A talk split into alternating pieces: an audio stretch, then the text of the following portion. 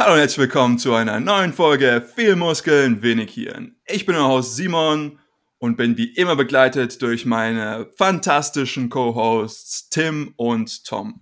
Heute in der nächsten Ausführung unseres Buchclubs geht es aus dem Leben eines Taugenichts von Josef von Eichendorff. Ja, das ist ein Buch, was schon recht alt ist. Ich habe es damals in meiner Schule lesen müssen. Ähm, tatsächlich das einzige Buch, was mir jemals gefallen hat, was ich in der Schule lesen musste. Äh, der Shoutout geht an meinen Deutschlehrer raus, falls er zuhört. Ähm, Wäre ich tatsächlich echt verwundert, aber naja, man kann ja noch auf äh, Zeichen und Wunder hoffen. Ja, aus dem Leben eines Taugenichts, Josef Eichendorff. Veröffentlicht 1826, ist schon eine, schon eine Weile her, zählt als der Klassiker der deutschen Spätromantik. Und ähm, wir gehen später noch ein bisschen drauf ein, aber es gibt so ein paar Gründe, wieso ich das, dieses Buch so gerne habe. Und eines davon ist eben die Art und Weise, wie es geschrieben wird und ähm, wie die Bilder tatsächlich schon so ein bisschen mein Herz aufgehen lassen, wenn ich das Ganze lese. Die, die Umschreibung der, von, von allen Tatsachen, die stattfinden. Und ähm, aber wie gesagt, kommen wir später noch dazu. Ähm, das ist meine Meinung zu dem Buch. Ich finde es super. Äh, ich liebe es zu lesen. Ich lese es ungefähr einmal im Jahr. Es ist recht kurz, 100 Seiten ungefähr. Kleines kleines Reklamheftchen. Kann man sich auf jeden Fall mal gönnen. Aber was ist denn jetzt eure Meinung zu dem Buch gelesen?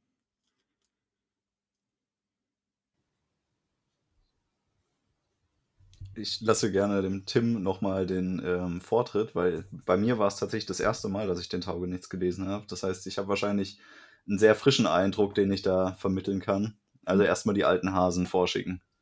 Ich weiß tatsächlich gar nicht mehr, wann ich das zum ersten Mal gelesen habe, aber es ist auf jeden Fall auch schon einige Jahre her. Bei mir war es nicht im Deutschunterricht enthalten, also Schande über mein Haupt. Aber ich habe dann irgendwann selber die Erleuchtung gehabt und das mal aus dem Reklam-Bücherschrank entfernt und mir reingezogen. Und ich muss sagen, es war schon damals, als ich es als Jugendlicher auf jeden Fall gelesen habe, einfach ein, eine schöne Geschichte. Das ist so, irgendwas, was ich heutzutage tatsächlich ein bisschen vermisse in der Literatur. Es gibt viel Atemberaubendes und es gibt viel Extravagantes und Besonderes, aber es gibt wenig so schöne Geschichte. Es ist einfach ein Buch, du setzt dich hin, du liest es in einem Stück durch und du fühlst dich währenddessen gut ja. und danach auch. Und das ist so eine Qualität, die hat es in den letzten 200 Jahren wahrscheinlich nicht mal eingebüßt, sondern noch weiter kultivieren können weil es eben keine, keine Konkurrenz mehr gibt in, in dem Level irgendwie. Und das finde ich echt angenehm zu lesen. Also es, wie du schon gesagt hast, äh, Simon, dass du es jedes Jahr liest. Es ist ein Buch, das kann man immer wieder lesen und es fühlt sich einfach gut an. Es ist so richtig, das ist die Definition von Pleasure Reading. Das, ist, das hast du ziemlich gut ausgedrückt, finde ich, weil das umschreibt sehr gut meinen Ersteindruck vom Buch. Ich habe nicht das Vergnügen gehabt, das in der Schule zu lesen. Also auch wir haben da eher andere, sperrigere Novellen dann vorgesetzt bekommen. Ich weiß gar nicht mehr was. Es war wahrscheinlich irgend Schillers Räuber oder sowas. Es hat mich jedenfalls nicht so gepackt. Und ich muss sagen, wenn es der Taugenichts gewesen wäre, dann hätte mich äh, vielleicht der Deutschunterricht doch dazu gebracht, das zu lesen, weil es wirklich eine sehr schöne Geschichte ist. Und auch mir ging es so, es war ein Wohlfühlerlebnis, die, der Geschichte zu folgen. Also es hatte immer so eine, so eine tragikkomödiantische Entwicklung. Also es ist immer wieder, war es lustig und es war schön, was dem Protagonisten passiert ist und dann hat man sich dann wieder gedacht, oh nee, was ist denn jetzt schon wieder passiert? So. Also es hatte immer so, so, so einen leichten Tragödienhauch, aber nie so richtig, weil irgendwie war es dann doch immer alles äh, gut und es hat alles sich schön gefügt im Lauf der Geschichte. Und irgendwie war das für mich schon so eine Kunst, die ich auch selten hatte, obwohl ich schon recht viel gelesen habe, dass mir auf so kurzem Raum echt eine gut griffige Geschichte präsentiert worden ist. Das, das hat man nicht oft und das hat mich so ein bisschen an die äh, früheren Hörspiele äh, aus deutscher Produktion, äh, so, also die alten Europa-Hörspiele erinnert, die auch einfach griffige, gute Geschichten waren, die man gerne immer wieder gehört hat. Also einfach was präsentiert bekommen, was von vorne bis hinten stimmig ist. Das, das ist selten. Und es hat keine Längen, es hat keine langweiligen Stellen. Es geht immer voran. Und liest sich wirklich super durch. Also für mich auch eine klare Empfehlung, es zu lesen, an jeden, der jetzt hier zuhört. Gleich mal vorneweg, bevor wir überhaupt drüber sprechen. Ja. Also ich glaube, etwas, was den Wiederlesewert vielleicht auch für mich ausmacht, sind tatsächlich die Bilder, die verwendet werden und die Art und Weise, wie zum Beispiel die Natur beschrieben wird oder die ganze Umgebung. Ähm, also wir haben irgendwie diese, diese Bilder, die für mich sehr, sehr kraftspendend sind oder die ich mir gerne vorstelle. Ja, man hat irgendwie einen, eine laue Nacht im Sommer oder im, im Frühling und ähm, dann irgendwie einen sternenklaren Himmel und Mond hell und dann hat man am Morgen die seichte Morgensonne und die Vögel zwitschern. Also es ist sehr, sehr kraftvoll, die von den Bildern her. Und das, die sind halt sehr, sehr naturverbunden, äh, was wahrscheinlich für uns alle drei sehr wichtig ist und weswegen wir es vielleicht ähm, sehr hoch einschätzen, auch in, in unserem Rating, was aber tatsächlich auch für die damalige Zeit äh, der Spätromantik äh, und, sage ich mal, auch dem, dem gesellschaftlichen Tonus, der damals hi, hi, ähm, durch, durchging, auch sehr, sehr ähm, wiedergebend ist. Und da, da kann man schon einiges sehen, dass es da gewisse Tendenzen gibt. Ähm, aber nichtsdestotrotz fand ich das, oder finde ich das auch immer äh, sehr, sehr schön, wenn ich dann irgendwie wieder lese, wie er dann, äh, ist auch so ein wiederkehrendes Thema, wie er immer irgendwo nachts einschläft. Ähm, und dann, also ich meine, es ist so, so ein Ding, was er irgendwie so, der Protagonist, wir kennen leider seinen Namen nicht, der wird nie genannt, ähm, aber er, er reist halt viel durch die Gegend und ich glaube, es wäre nicht, nicht schlecht, wenn wir mal einen kurzen äh, Überblick über die Story geben. Äh, ihr, ihr, könnt mich gerne ergänzen, weil doch tatsächlich recht viel passiert auf diesen 100 Seiten und ähm, es auch so einige Twists und Turns gibt. Äh, du hast vorhin schon gesagt, Tom, es passiert irgendwie immer was und äh, ich habe so das Gefühl, ist so echt so ein, so ein Epitom des Deus Ex Machina. Ja, man hat irgendwie was und dann ist man irgendwo so ein bisschen stuck und dann passiert irgendwie was und dann so, was, was ist das denn jetzt so? Ähm, aber das Nette ist, dass das Ganze nicht ganz so übertrieben ist, dass da jetzt halt irgendwas passiert, sondern es fügt sich schon irgendwie äh, noch ganz gut in die Story ein.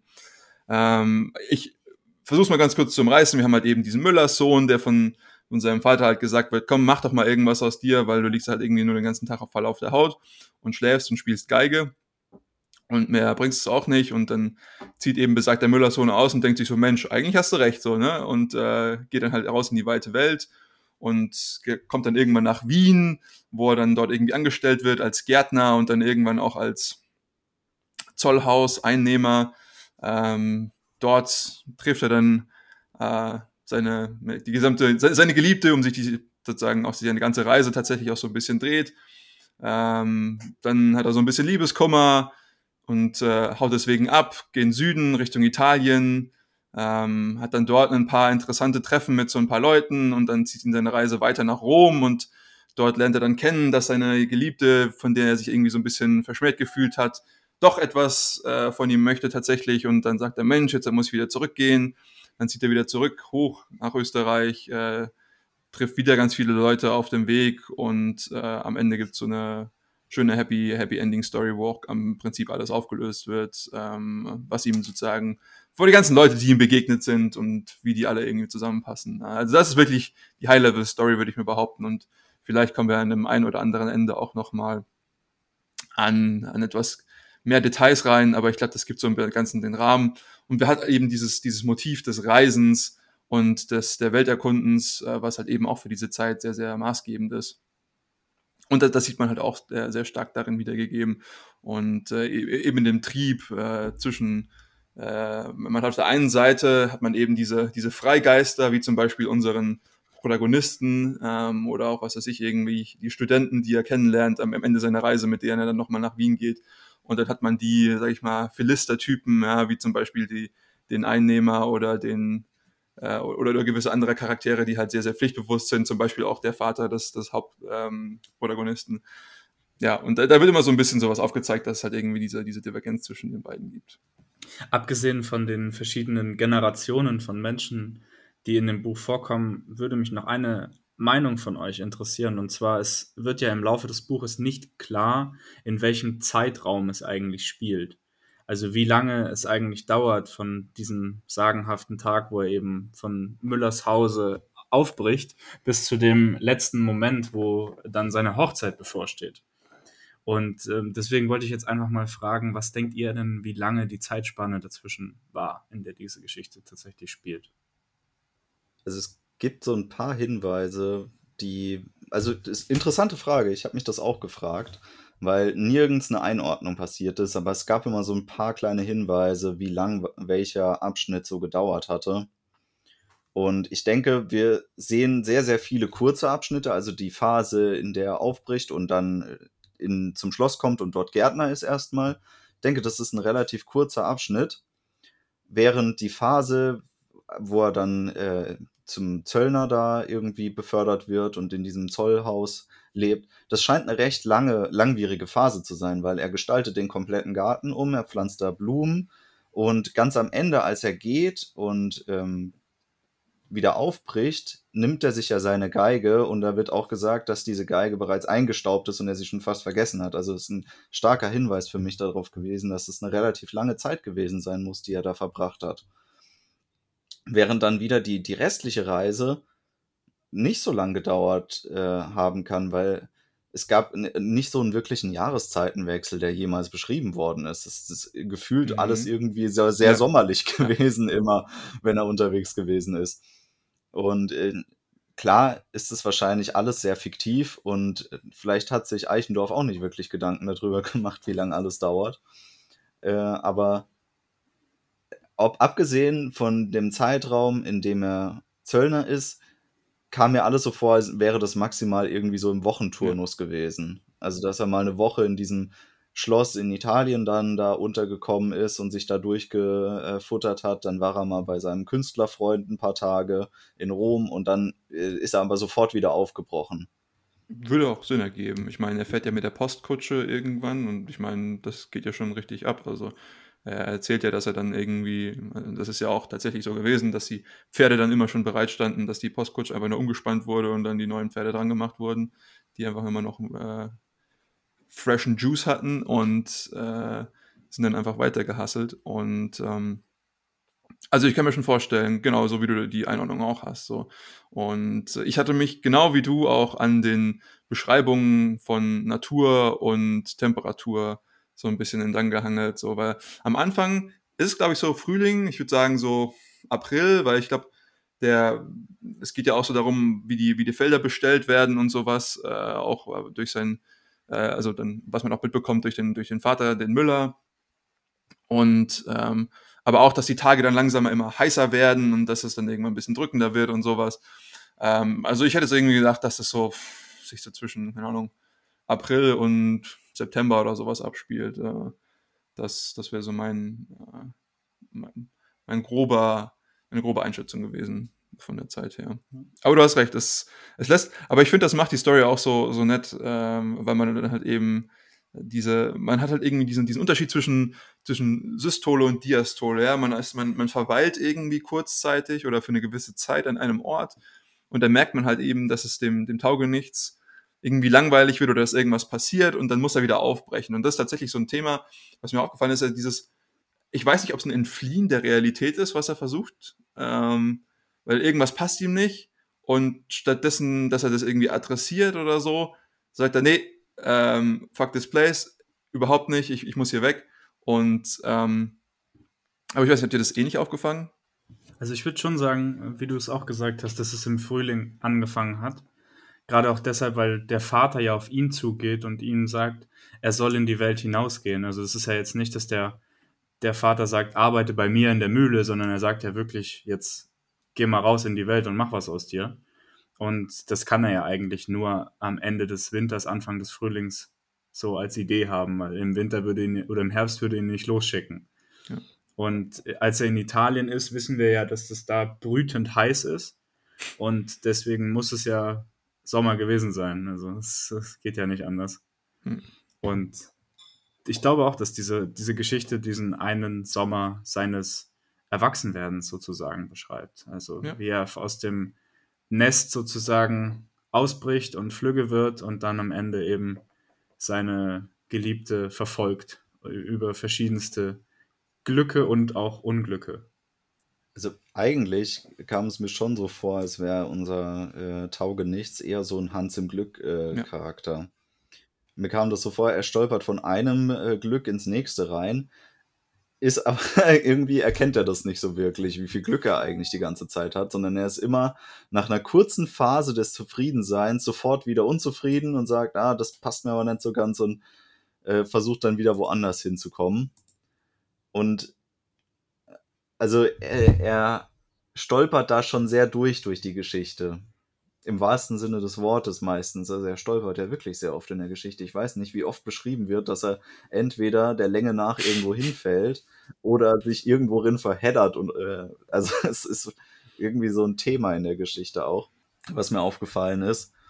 Aber ja, er, er erkennt nicht so richtig, wie viel Glück er hat, bis dann wirklich ganz, ganz am Ende der Geschichte. Da erkennt das dann irgendwie so ein bisschen, oder es ist halt auch einfach wirklich dann alles so, wie er sich vorgestellt hat. Ja es ist schon das Märchenhafte. Also ich meine, die letzten Worte sind wirklich und alles war gut. Also das ist im Prinzip wie, als wenn ich mir jetzt ein Märchen geben würde. So. Aber das ist tatsächlich was, was, was mir auch aufgefallen ist.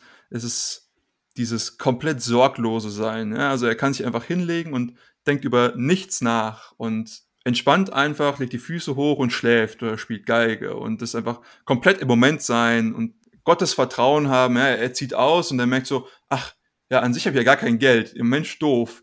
So, und dann, äh, aber er schlägt sich halt trotzdem durch. Und ich meine, natürlich, also, es ist zwar schön so, das zu, zu lesen, so, aber ich habe mir halt so gedacht, so, hm, also ich glaube, so viel Glück, äh, so viel Dussel, deswegen Hans im Glück fast schon, ja. Also ich meine, äh, aber das macht das Ganze halt auch wieder so schön. So, es passiert ihm eigentlich immer nur so, so Gutes. Und wenn ihm mal irgendwas Schlechtes in Anführungszeichen passiert, dann stellt sich auch später heraus, dass es eigentlich auch gut war. Also, ähm, aber das ist tatsächlich so ein bisschen dieses, dieses keine Sorge um nichts haben oder so, das war, ich meine, jetzt mal so ein bisschen wirklich gesprochen, so ich meine, das ist halt was, was man auch als, keine Ahnung, Erwachsener heutzutage halt irgendwie nicht mehr so wirklich hat. Ne? Und äh, man hat irgendwie immer die ganze Zeit über irgendwas, was man nachdenken muss oder was einen beschäftigt. So. Und äh, deswegen ist es halt vielleicht auch so ein ganz netter äh, Möglichkeit, um irgendwie auszureißen, so ein bisschen, wenn man sich dieses Buch mal liest, so, so ach, guck mal, der, der, der schafft es irgendwie auch, einfach nur die Füße hochzulegen und so.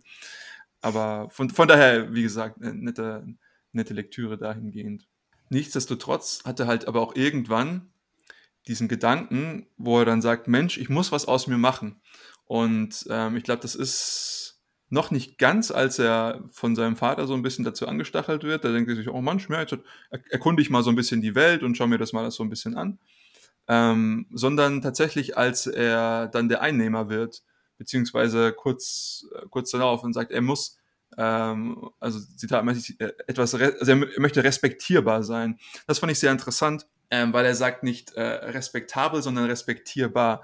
Das hatte mich so ein bisschen an, äh, an Adam Smith äh, erinnert und äh, naja, so manche langfristige Zuhörer von uns werden sich schon ein bisschen die, die Hände über den Kopf zusammenschmeißen und sagen, ich hätte die Story wieder, aber die, die Loved and Lovely Story, ja. Also man, man möchte nicht nur respektabel sein, sondern man möchte auch respektierbar sein. Also das fand ich sehr, sehr interessant, dass er das eben so gesagt hat.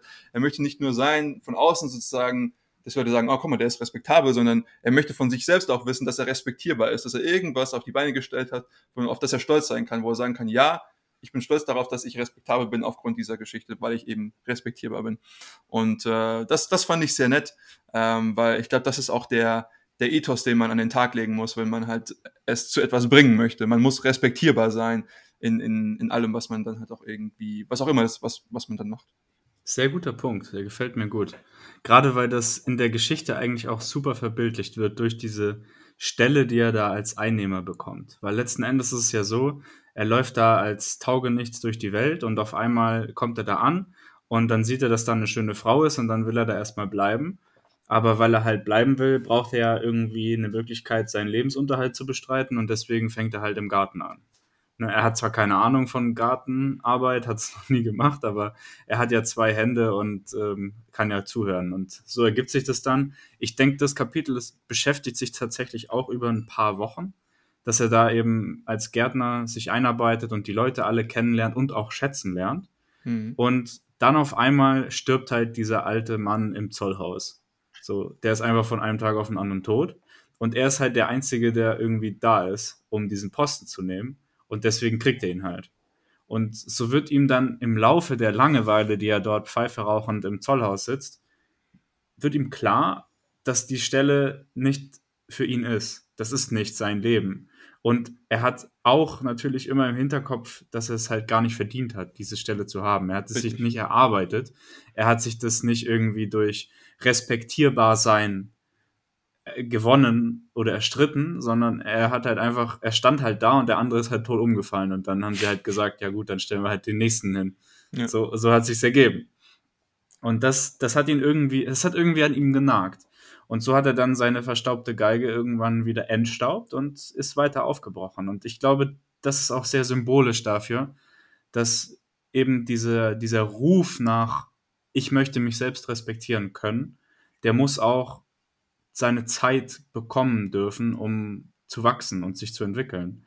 Weil er hat es ja nicht auf Anhieb verstanden. Am Anfang fand es ja total schön, dass er sich einfach da hat hinsetzen können und den ganzen Tag Pfeife raucht das hat sich ja erst entwickelt, als er, als er das dann über, das Kapitel war wahrscheinlich auch mehrere Wochen lang, das dann so gelebt hat. Würde sagen, ich habe das anders wahrgenommen. Weil äh, im Endeffekt, er ist gegangen, weil er das Gefühl hatte, er wurde vor, vor seiner Angebeteten sozusagen lächerlich gemacht. Als ähm, ja, bei dieser Bootsfahrt, auf die er mitgenommen wurde, wo er dann sein Lied vorsingen sollte wo er dann ge gedacht hat, die anderen würden sich alle über ihn irgendwie heimlich lustig machen. Und das war ja so der Hauptgrund, warum er dann irgendwann äh, gesagt hat, er, er bricht auf. Oder war das vor der Zeit, als der Einnehmer war? Es war kurz davor. Das war davor, ja. oder? Ich meine, der, der ausschlaggebende Grund war ja tatsächlich dann auch, als er gesehen hat, dass seine vermeintlich, also seine Geliebte mit äh, ihrem vermeintlichen Verlobten oder was weiß ich dann draußen steht und er dachte, hm. Genau, ja. Das, das war der Punkt. Also er beobachtet seine Angebetete mit einem anderen und nimmt an, das wäre eine Hochzeit und äh, dass er jetzt raus ist aus dem Spiel und deswegen verlässt er diese Stelle. Aber an späterer Stelle im, ähm, in der Novelle wird er ja immer mal wieder scharf angegangen, dass er ja ein mhm. Taugenichts ist oder in diese Richtung, dass ähm, er irgendwie in, ja, irgendeine Form von Tu nicht gut ist. Und das macht ihn jedes Mal wütend, sei es jetzt, dass es ein Mensch ist oder sei es, dass ein Papagei ihn beschimpft. Also er wird sofort immer sauer und versucht sich zu rechtfertigen oder zumindest zurückzuschimpfen. Und dann hat er das doch sehr ähm, mit stolz geschwellter Brust immer wieder erwähnt, dass er ja Einnehmer ja, ist. Also er hat sich immer wieder darauf berufen, dass das so sein Ding ist und dass das quasi das Höchste ist, zu was er es gebracht hat. Weil ich sehe nämlich auch nicht, was er denn danach noch irgendwie vollbracht hätte, außer dass er ein Glücksritter ist. Also er hat absolut nichts gemacht, sondern er hat immer auf Kosten anderer sich irgendwo gütlich getan und maximal ein bisschen Geige gespielt, also und mal gesungen. Aber ansonsten wurde er meistens entweder verwechselt oder Menschen hatten Mitleid mit ihm oder meinten es halt gut mit ihm und haben ihn äh, so durchgebracht. Stimmt. Aber er hatte ja doch auch eine, eine sehr potente Waffe immer bei sich und das war halt die gute Laune. Ja, wo, er, wo er Schritt und Tritt, hat er halt einfach gute Laune versprüht und deswegen ist er halt auch überall herzlich aufgenommen worden. Und das sehen wir ja auch im Buch immer wieder. Egal, wo er irgendwo hinkommt, wo andere Leute sind, das fängt an mit Musik und Tanz und Singen und am Ende sind sie halt alle fröhlich und freundlich. Mhm, das stimmt. Also natürlich ist er im, im produktiven Sinne ein Taugenichts, dass er jetzt keine, keine Eisenwaren herstellt oder sowas. Aber er stiftet ja schon auch seinen Beitrag zum Wohlergehen der Leute. Ja, also würde ich tatsächlich auch sehen. Er hat halt einfach, er trägt zu der Gesellschaft halt auf eine andere Art und Weise dabei. Und das ist halt auch irgendwie diese, wieder dieser ja, Unterschied zwischen den, den Philistern und den Freigeistern so, dass man halt sieht, okay, die einen brauchen halt irgendwie die anderen schon, so ohne die kommen sie auch noch nicht aus. Und er liefert halt dann eben das, was sie nicht haben können, nämlich eben Tanzfreude und Heiterkeit und vielleicht auch einfach mal irgendwie diese, diese Sorglosigkeit. Also das jetzt äh, will ich nicht so sehen.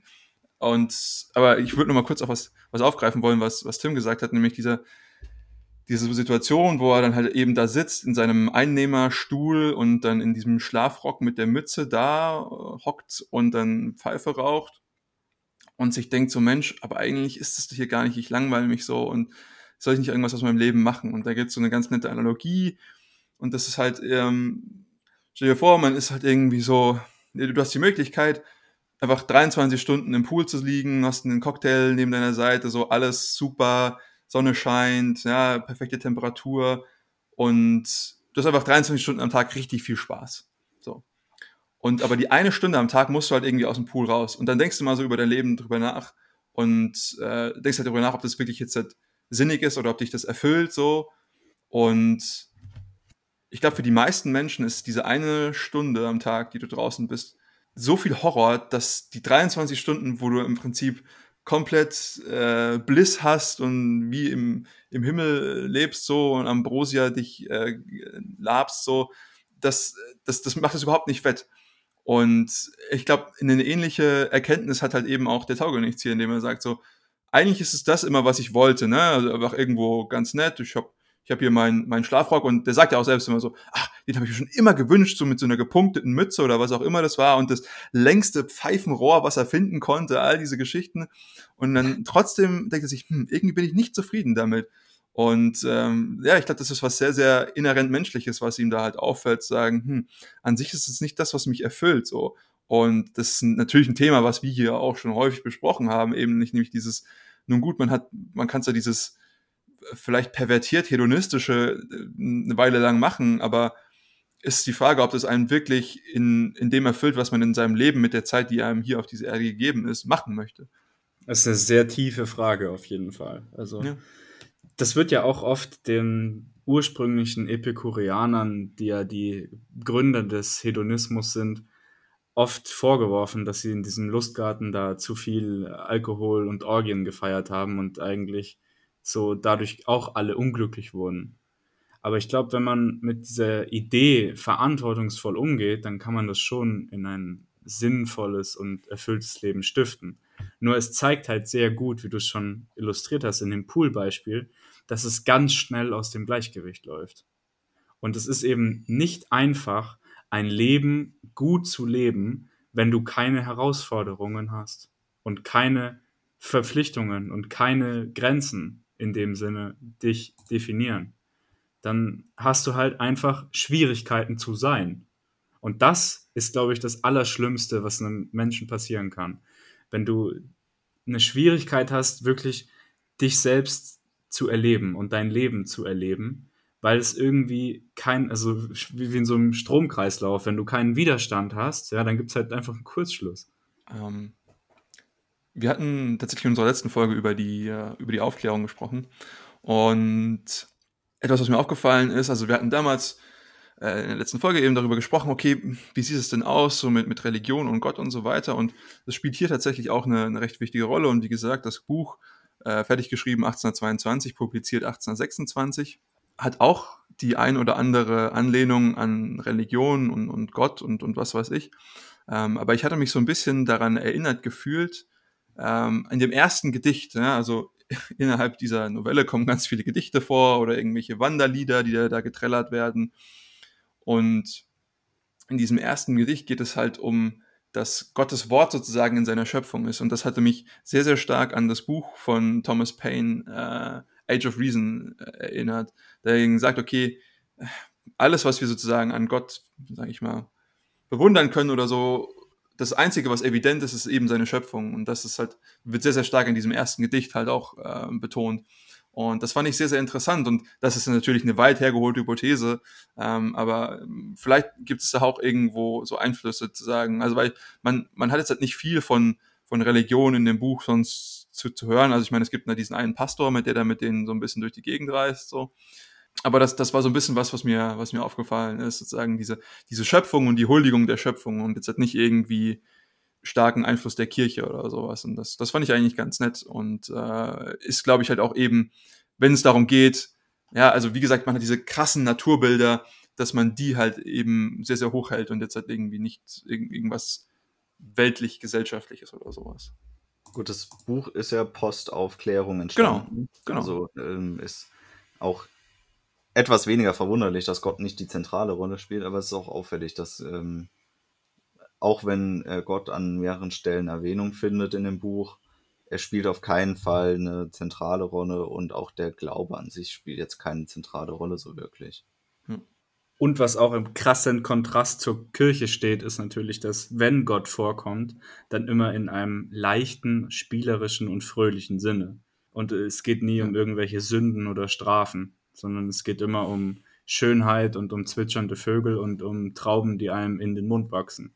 Was ich tatsächlich sehr schön fand, war das äh, unterschiedliche Liedgut, was eingearbeitet worden ist, weil das hatte tatsächlich eine sehr, sehr gute Rhythmik immer. Auch wenn das nur kurze Ausschnitte waren, war das immer gut und schön zu lesen. Und das ist was, was man oftmals merkt, wenn ähm, ja, Autoren Bücher schreiben und dann versuchen sie, irgendwelche Lieder auf Krampf einzuarbeiten, aber man merkt, das sind keine richtigen Lyriker, keine Dichter, keine Musiker. Und man merkt, wie das so ein bisschen den Lesefluss bricht, weil es will nicht so richtig. Also es will nicht so richtig funktionieren. Man hat nicht den Eindruck, man liest ein echtes, einen echten Liedtext, der auch gesungen wird, sondern man merkt okay, der Autor wollte die Welt ein bisschen lebendiger machen, indem man das mit einwebt. Aber hier hat man gemerkt, das passt sehr gut. Also es sind immer situativ bezogen gute ähm, ja, Texte, die auch einen gewissen lyrischen Klang immer vermittelt haben beim Lesen für mich. Also es, es hat sich auch gleich beim Lesen so angefühlt, als wäre es ein Lied, als wäre es gesungen worden, zumindest in meinem Kopf. Also es, es hat wirklich gut funktioniert. Ich habe die tatsächlich auch alle im Kopf mitgesungen. So. Und auch beim, beim Lesen dann langsam gelesen und die Silben so betont, als würde ich singen. Und das hat richtig Spaß gemacht. Das ist richtig angenehm ja, es sind auch sehr erheiternde Lieder und, und, und, Gedichtstücke. So. Also man, man fühlt sich schon so eingesungen, so, ja, wenn da jetzt irgendjemand hier mit seiner Geige irgendwie rum, rumspielen würde so und dann anfangen würde zu tanzen. So, ich, ich kann es auf jeden Fall sehen. So. Und das war, ich meine, äh, von Eichendorf natürlich auch äh, guter Lyriker, klar. Und äh, hat auch ganz viele einfach so Gedichte geschrieben, ja, also er hat auch viele, also ganz viele Novellen, Romane, äh, nicht so viele, aber aber auch sehr, sehr viele lyrisch und halt eben mit Gedichten gearbeitet. Und dementsprechend ist das jetzt halt auch kein große, große Überraschung, aber dem trotzdem noch etwas sehr Angenehmes, was man da mitnehmen kann. Da gebe ich dir zu, durch, durch recht. Was ich vielleicht weniger so wahrgenommen habe, wie das jetzt bei euch ähm, so einen Anklang hatte, also gerade würde ich jetzt einen Rückbezug machen auf das, was du am Anfang gesagt hast, Simon. Ich fand, die Naturbeschreibung und die, die situative Beschreibung sehr romantisch, ja, und auch schön zu lesen, aber weniger beeindruckend. Also das, das ist schon nicht jetzt die Wortgewalt, die man von anderen äh, gewohnt ist, also wo wirklich aus einfacher Sprache gigantische Gemälde gemalt werden.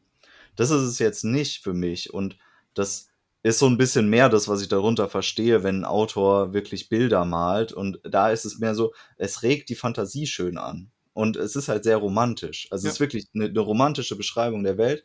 Und es liest sich wundervoll. Aber es ist, es ist auf keinen Fall irgendwie großartig wortgewaltig beschrieben. Es ist, man würde sagen, pittoresk. Ich halte tatsächlich genau das für die eigentliche Kunst. Weil anstatt dass der Autor sehr detailliert irgendein episches Gebilde erstellt, gibt er mir ein paar vage, romantische Züge und der, der ganze malerische Prozess findet dann in meinem Hirn statt, während ich es lese. Und ich glaube, das ist der Grund, warum das Buch überhaupt so angenehm zu lesen ist, weil du permanent in deinem Kopf, während du liest, eine neue Welt generierst und immer wieder einfach eine neue Szenerie erschaffst, ohne dass es jetzt explizit wichtig wäre, ob das jetzt 100% richtig ist, wie das aussieht und ob das jetzt alles realistisch ist, dass der Monat Mai oder Juni jetzt vielleicht 20 Wochen lang ist. Das ist dann alles egal, weil es geht darum, dass die Geschichte schön ist und gut fließt. Auch wenn, wenn er natürlich immer wieder seine eigenen Blumen da anpflanzt und ihr einen neuen Strauß macht. Ich meine, das wird so beschrieben, als hätte er jeden Tag neue Blumen gehabt, die er am Abend einpflanzt und am Morgen sind sie dann einen halben Meter hoch, sodass er einen schönen Blumenstrauß machen kann. So, das sind alles Dinge, die spielen dann einfach keine Rolle. Für mich ist es auch einfach die Verwendung der wirklich kraftvollsten Konzepte. Also wirklich dieses Sternenhimmel, klarer Sternenhimmel, Mondlicht und die, die, die, die warme Morgensonne oder irgendwie einen Wind, der aufkommt. So, das sind die für mich stärksten Begriffe, die man, oder, oder Bilder besser gesagt, die man halt irgendwie für, für sowas verwenden kann. Und das, allein das reicht schon für mich aus. Ich muss da nicht irgendwie gesagt bekommen, okay, der Wald, es war ein Nadelwald hier und es hat kurz geregnet gehabt und dann war irgendwie so ein bisschen Tau noch da gewesen ähm, und dann quakt hier irgendwo ein Frosch oder so ist gar nicht wichtig. So, ich, ich, ich habe meine eigenen Erinnerungen, die mir in den Kopf kommen, ähm, jetzt vielleicht nicht bildlich, aber vom Gefühl her, wenn ich dann eben das lese, wo ich mich an irgendwas zurückerinnern kann, wo ich eben genau sowas schon mal gefühlt habe. Und ich glaube, das ist halt eben, wieso es halt so ein Feel-Good-Ding ist, wenn man das liest. Ähm, das macht eigentlich, ich glaube, das macht den Charme auch aus. Ja. Das Buch ist ja immer, wie gesagt, geschichtlicher Kontext 1826, äh, kurz äh, nach den Napoleonischen Kriegen so ein bisschen auch rausgekommen, wenn man sich das so überlegt. Und ähm, auch sehr stark in dem Formationsgedanken des deutschen Nationalstaats. Ja. Ich meine, Deutschland so als das Gebilde, wie wir es kennen, Richtung 1871, 72 gegründet worden. Aber wir hatten halt eben schon diese starken Vorbestrebungen. Und auch die sieht man tatsächlich in dem Buch wieder. Also es wird von der deutschen Nationalseele geredet. Ein Wort, was ich tatsächlich gerne in unserem damaligen Podcast zu, äh, zu Deutschland und unserer Nationalidentität äh, gehabt hätte, weil ich es tatsächlich ein sehr schönes Wort finde. Ähm, aber man, man sieht hier tatsächlich schon wieder gesprochen, man hat irgendwie diesen krassen deutschen Heimatsgedanken. Das ist so, sagen, Mensch, hier in Italien ist ganz nett und so. Ich meine, auf der anderen Seite, er beschwert sich äh, am Ende recht, recht über Italien beziehungsweise über Rom und sagt, Mensch, die sind auch alle irgendwie verrückt da unten und was macht die überhaupt da? Ähm, Brauche ich alles nicht. Und dann, dann zieht sie ihn aber wieder zurück nach Deutschland und sagt, Mensch, ist es nicht schön? Gut, ich meine, im Endeffekt bleibt er dann in Österreich, so wie sich das anhört. Ähm, aber nichtsdestotrotz hat man halt eben irgendwie diese, diese starke Bewegung dahin. Und auch wenn er zum Beispiel in, in Rom ist und dann irgendwie Landsmänner trifft, so und der meint so, ja Mensch, was machst du denn hier? Und ähm, ja, und das, das fand ich sehr, sehr interessant, dass man halt eben diesen, diesen schon sehr ausgeprägten Nationalgedanken der Nationalseele irgendwie wiedergespiegelt sieht, obwohl man halt irgendwie diesen, diesen Reiseturnus mit, mitmacht. Habt ihr das auch irgendwie so ein bisschen wahrgenommen oder war ich das irgendwie nur so? Absolut. Also das war ja immer wieder Thema und gerade die Art und Weise, wie sie sich immer gefreut haben, wenn sie Landsmänner treffen im, im italienischen Ausland, das zeigt ja schon, wie, wie sehr die Verwurzelung mit der deutschen Heimat dann auch. Und natürlich in, in dem besonderen Fall jetzt zählt Österreich da auch dazu. Du hattest es ja auch mal angemerkt, dass äh, die Geschichte relativ viele offene Fäden erstmal hinterlässt, die dann aber am Ende irgendwie wieder eingefangen werden. Ein paar offene Fäden hatte ich, die, die mir so im Hinterkopf geblieben sind, wo ich immer noch nichts mit anfangen kann. Und zwar gab es ja in diesem italienischen Schloss den Moment, wo er den Brief bekommt, dass äh, seine Gräfin ihn quasi jetzt ruft und er soll doch bitte dahin kommen.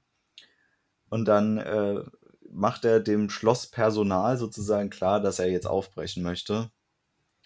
Und dann gibt es diese Nachtszene, wo dann die alte Frau und der Mann äh, vor seinem Fenster unterwegs sind, heimlich. Er das beobachtet und sie hat dann ein langes Messer dabei. Und er macht dann irgendwie ein Radau in seinem Zimmer und dann löst sich diese Szene auf. Aber ich habe nicht so ganz verstanden, warum das überhaupt so stattgefunden hat. Was wollten die? Was ist da passiert? Das wurde für mich nicht wirklich geklärt. Oder habe ich das einfach verpasst? so wie ich das verstanden habe, also das ist gar nicht so einfach, aber an sich äh, dachten sie ja, dass er. Hm, okay, wie formuliere ich das? Also, äh, er ist ja dann unterwegs mit den beiden Malern. Ja. Und also mit dem Leonard und dem Guido. Und ich glaube, Guido ist ja die Geliebte von Leonard, verkleidet so. Und ähm, die Story dahinter ist, dass ähm, die beiden sich an, also an sich eigentlich vermählen möchten, aber dass die Mutter von, ich glaube, Aurelie, Aurelie heißt sie, glaube ich, ähm, dem Ganzen nicht gut dünken möchte und ähm, weil es halt noch andere Mitbewerber gibt, die halt vielleicht einen höheren Stand haben als eben Leonard. Und dann äh, reißen sie sozusagen aus und werden verfolgt. Flora war es. Hm? Flora war Flora, ja, richtig, richtig. Aurelie ist dann tatsächlich, glaube ich, der Name von seiner Geliebten. Ja, Flora, ja, richtig, richtig. Ähm, es kommen nicht viele Namen in dem Buch vor, aber ähm, ja, das ist tatsächlich manchmal doch verwirrend. Auf jeden Fall ähm, wollen die, glaube ich, verhindern, dass er sozusagen äh, ausbricht, äh, beziehungsweise sie denken sie, äh, damit äh, eben diese Hochzeit nicht zustande kommt. Ja, letzten Endes wird es im Buch nicht aufgeklärt, aber es, es war wieder eins der typischen Missverständnisse. Und äh, der, der Student, der ihn da ständig belästigt hat, war dann wohl äh, ein Liebhaber dieser Flora. Das wurde nämlich auch nicht weiter spezifiziert, was mit diesem Studenten eigentlich los war, der ihn dann da befreit und entführt und ihn dann äh, auf Knien seine Liebe gesteht. Das kann sehr gut sein, ja. Ähm, ich weiß auch nicht, wie, wie blind die Italiener damals waren, weil an sich ist er ja schon irgendwie ein Kerl. Und ich meine, er sagt ja von sich, dass er noch irgendwie kaum Bartwuchs hat oder so. Kaum, ja. Da, äh, ich weiß nicht, aber wenn er so einen leichten Schnorresansatz hat, dann würde ich mir schon mal Gedanken machen. Ähm, ja, vielleicht war das dem Studenten auf dem Schloss recht egal, weil die sonst nicht so viele Besucher kommen, bekommen, aber ich weiß auch nicht.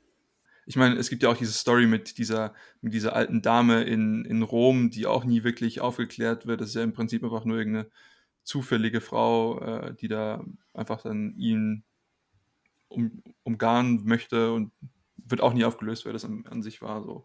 Ähm, ist halt einfach so. Manche Sachen bleiben offen. Aber das sind jetzt auch nicht die, die relevantesten, habe ich so das Gefühl.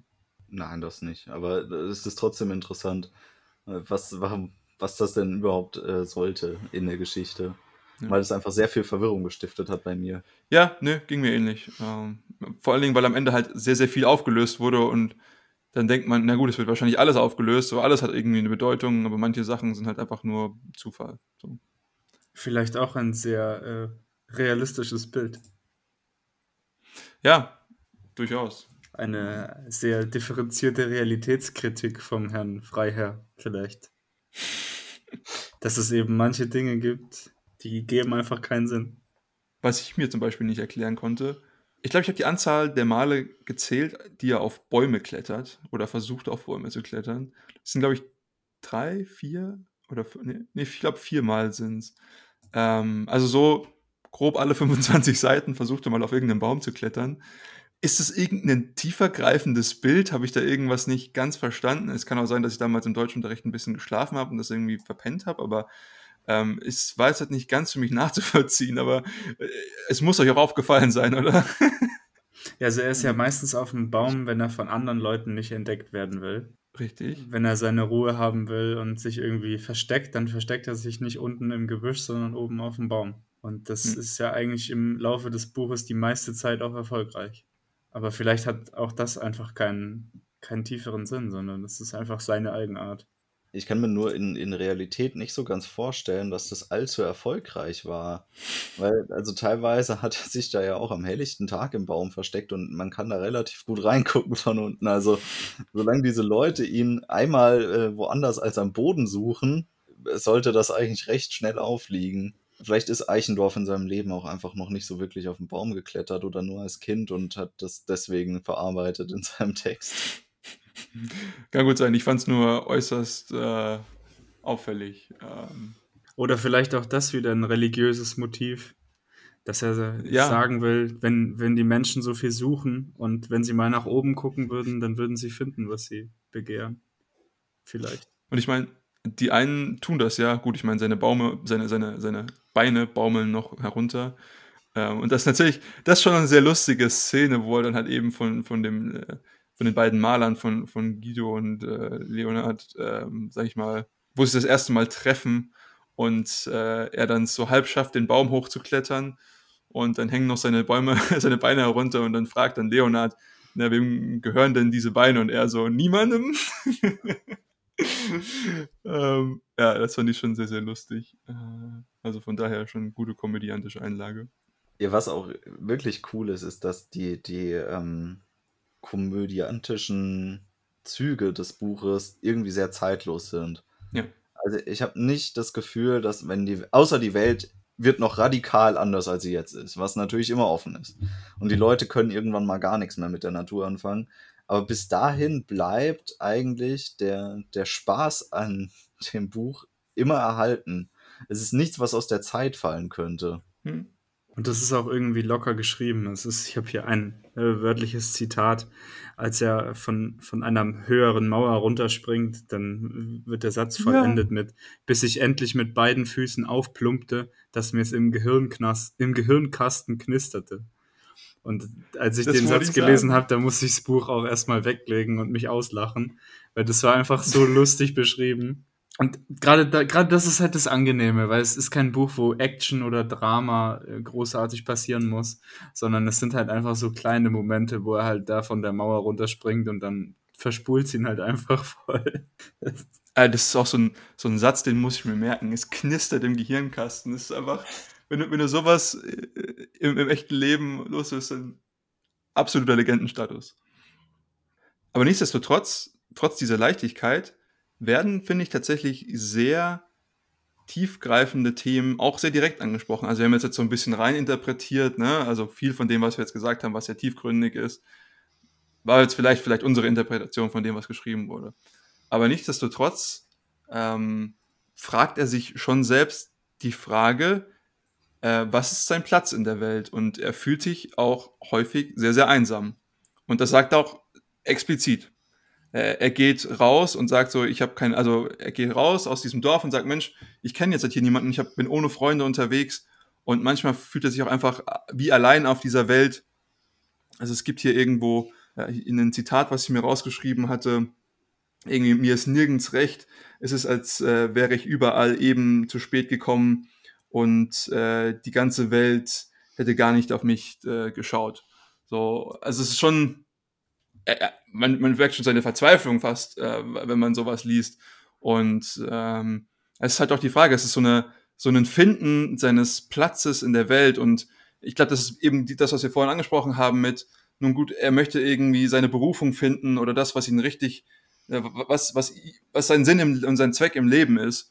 Und ich glaube, das ist auch ein großer Teil der Geschichte eben, zu sagen, ich, ich fühle mich irgendwo nirgendwo richtig, weil ich einfach noch nicht das gefunden habe, äh, was, was mein Herz zum Singen bringt. Und ähm, vielleicht aber auch noch nicht die Menschen getroffen habe oder die mich nicht die Möglichkeit habe, mit den Menschen zusammen zu sein, mit denen ich tatsächlich meine Zeit verbringen möchte. Und das ist eben dieses, dieser starke, dieses starke Verlangen danach, wirklich dieses, diesen, nach, nach Zugehörigkeit. Wo gehöre ich hin? Was ist das, wo ich ähm, mein, mein Geist, meine Seele und mein Herz sehen möchte?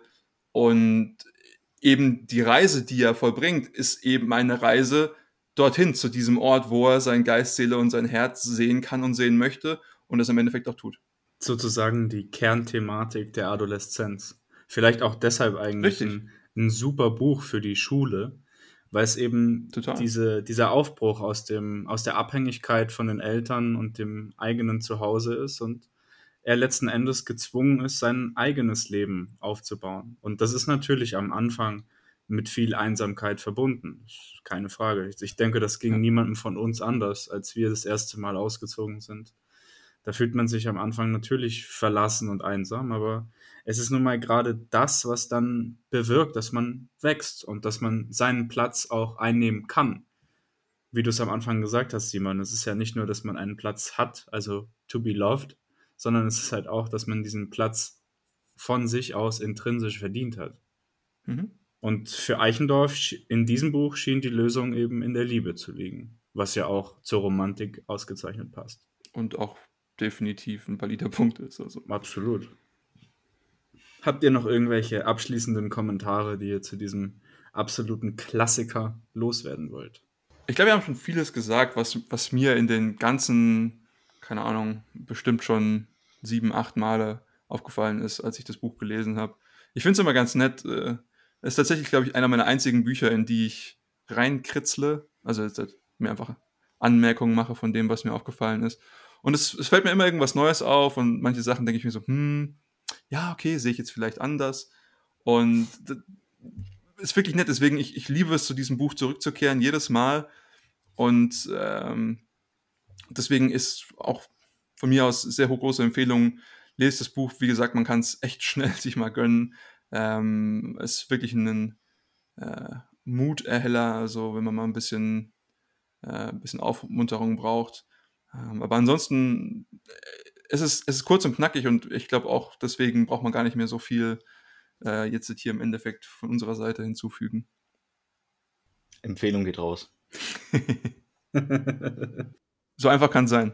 Ja, und das spricht eigentlich nur Bände. Schönes Buch und äh, als E-Book auf Kindle oder anderen E-Book-Anbietern mittlerweile auch völlig kostenfrei verfügbar. Also für alle, die einfach mal zwei, drei schöne Stunden haben wollen. Liest es euch durch, genießt es. Und vielleicht ist das ein guter Weg, mal Pleasure Reading kennenzulernen. Was ja vielleicht eine Sache ist, die einige Leute gar nicht so haben wahrnehmen können, weil es ja doch in der Schule öfters auch recht misshandelt wurde, das äh, Bedürfnis des Lustlesens durch gezwungene Aufsätze ja. und Gedichte, die an Trockenheit kaum zu übertreffen sind. In dem Sinne geht natürlich auch die Entschuldigung an alle Schüler raus, die auf das Video geklickt haben und äh, gehofft haben, dass wir hier das äh, Deutschunterricht mäßig aufbereitet haben für euch. Äh, äh fragt ChatGPT, der kann euch helfen.